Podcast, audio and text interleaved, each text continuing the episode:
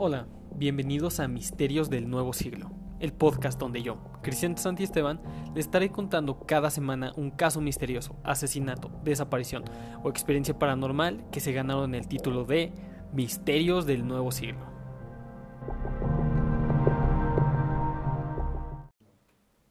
Esta semana les estaré contando acerca de la desaparición del vuelo 370 de Malaysia Airlines. Este caso fue muy famoso en el 2014 ya que desapareció con 239 personas sin dejar ni una sola pista de dónde quedó alguno solo de estos pasajeros ni o de alguno de todos sus tripulantes. Ok, comencemos con los hechos.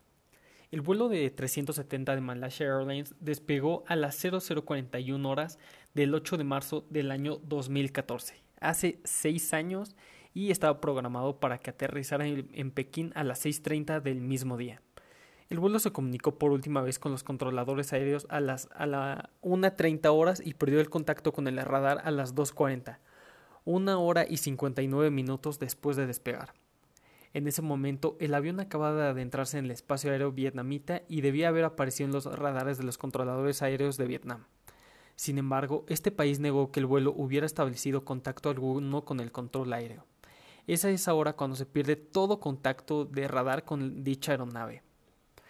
Informaciones no oficiales y filtradas a medios informan que a las 3.40 de la mañana el avión fue detectado por el ejército de Malasia sobre la isla de Pulau Perak. El jefe de la Fuerza Aérea de Malasia afirmó en el que el radar mostraba que la aeronave pudo haber girado antes de desaparecer. Desde el momento en que se perdió contacto con el avión, se inició una operación de búsqueda y rescate considerada la más larga de la historia, así como una de las operaciones de investigación y búsquedas más difíciles y costosas de toda la historia de la aviación.